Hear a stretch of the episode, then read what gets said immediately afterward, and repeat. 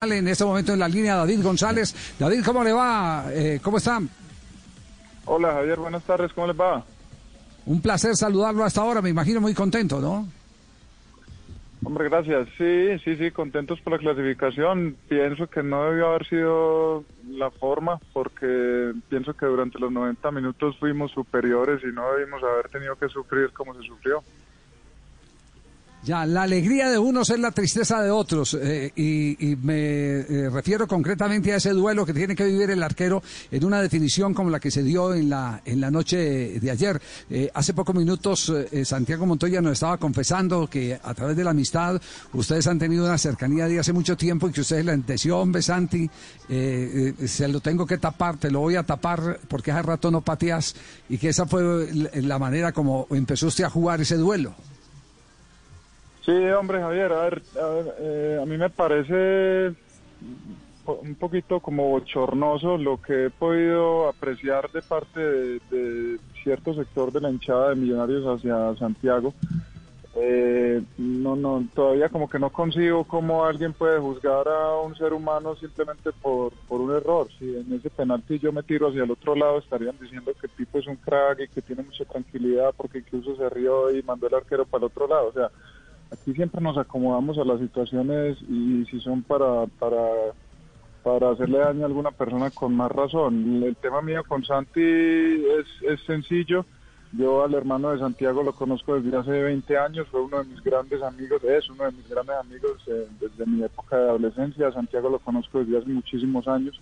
Y yo, así como le estaba hablando a todos los otros millonarios que les hablé, a él incluso fue al único que le dije, Santi, discúlpame, pero igual te tengo que hablar igual que le voy a hablar a todos y simplemente le dije hace rato no cobras un penalti y él simplemente esbozó una sonrisa que me parece lo más normal del mundo no sé por qué tienen que venir ahora a tratar de, decir que, falta de seriedad o una cantidad de cosas me parece muy mal hecho ya, eh, ¿cuál es el secreto, eh, la experiencia que le ha indicado eh, para poder manejar estos momentos de alta definición?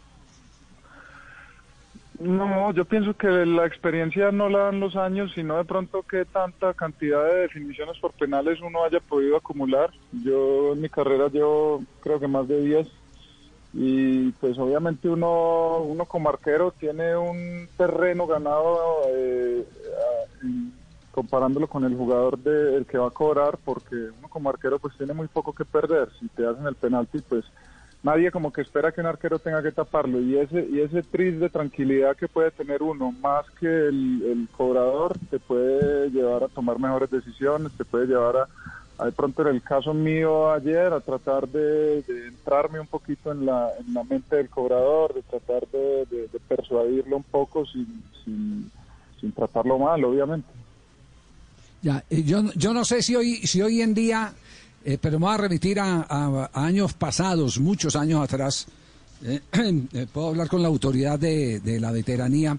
Uno se encontraba en un aeropuerto cuando acompañaba a los equipos de fútbol y, se peleaban nuevo estadio, y especialmente los porteros, y empezaban a tomar nota a dónde cobró fulano de tal el penalti, el último penalti que ejecutó. Hoy en día los cuerpos técnicos tratan de hacerle ese trabajo a los eh, arqueros o a los eh, ejecutores. En el caso suyo, ¿usted cómo, cómo se alimenta y cómo se prepara para eh, llegar a una instancia de estas? Y, si estuvo, por ejemplo, dentro de los planes suyos en el transcurso de la semana, el que esto se podría definir desde el punto blanco de penalti. Mira Javier, siempre la posibilidad existe. Obviamente nosotros durante la semana estábamos preparándonos para ganar el partido en los 90 minutos o en su defecto pues un resultado que nos llevara a clasificar directamente. Eh, pero la posibilidad siempre está. Igual nosotros siempre hemos hecho cobros de penaltis en los entrenamientos y cosas así. Eh, obviamente la tecnología ha avanzado tanto que ya todos tenemos los datos. A mí obviamente me pasan los datos de todos los cobradores de millonarios a los de Millonarios supongo que exactamente la misma cosa. Entonces se vuelve como un juego mental porque el jugador que va a cobrar sabe que yo sé a dónde cobró él. Entonces ahí es donde entra el, verdadero juego mental, si la va a cobrar al mismo palo, si la va a cambiar. O sea, yo pienso que ahí en ese momento dejan, las estadísticas se vuelven simplemente como un condicionante de que el cobrador sabe que yo sé y de que yo sé que él sabe y después es, simplemente como lo, lo que la situación defina. Ya, y, y pasando a, a lo general, a lo global, ¿cuál es el secreto de Arias, el, el, eh, técnico? Javier, desde que llegó en enero nos dio una idea clara, nos bajó lo- los fundamentos y la forma en que él quería jugar y por esa misma línea se ha regido durante todos los entrenamientos, no, no, no nos salimos de ahí y el equipo se dio cuenta que jugando de esta manera nos sentimos bien, que jugamos bien, que ganamos partidos y simplemente no, con esa confianza que nos tomamos seguimos por ahí y, sabemos que nos va a dar resultado. Sí, David, yo le pregunto desde Cali, eh, ¿tiene pinta de campeón este equipo? ¿Lo ven ustedes perfilado justamente hacia lo que van a ser estas instancias finales?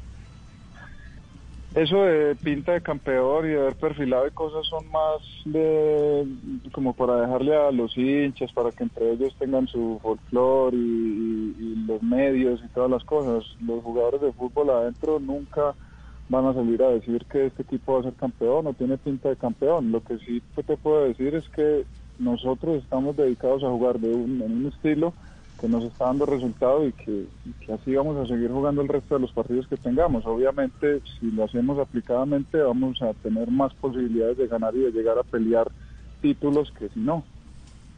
Ya, y una pregunta final, ¿el piano que lo abandonó o continúa tocando piano? La guitarra, Javier, la guitarra, el piano Ah, es nada por ahí por los laditos, pero la guitarra sí, ando, Sí. ahora en esta época de pandemia me volví a conectar con la guitarra y ando, ando muy bien. ¿Y no canta? Ah, bueno. Canto, pero, Oh. pero para mí solo. Pero en la ducha, en la ducha. En el baño. Cierra los ojos, que le va a iban a pensar que está poner. solo, sí, sí, sí. En ¿Qué diría. Palito Grisales? Pues mi- mire, para que no se atormente, escuche este cántico que va, que viene desde el sur del continente. Escuche para que no, ator- para que no atormente que hay voces peores. Es cierto. Dale, dale Chicho, dale Chicho. Bueno, eh, muchas gracias. Un saludo para ti, David. Mm, Este es una pequeña clase de canto. Clase. Eh, lo que tienes que tener en cuenta es la engolación, el color de la voz, la tesitura. Uy, Dios. Y en modo de tango te canto esto que dice yo adivino el parpadeo de las luces que a lo lejos van marcando mis retornos. No son aquellas. David, Vamos, David, vamos, David. chao, chao, chao, es mejor, es mejor. De cuenta que no escuchó nada. Haga de cuenta que no escuchó nada. Ya me motivó, ya me motivó. Un abrazo. Que siga Un volando. abrazo. Un abrazo, David, muy amable. Chao, cuídense, un abrazo. Lo mismo, gracias. El arquero del Deportivo Cali.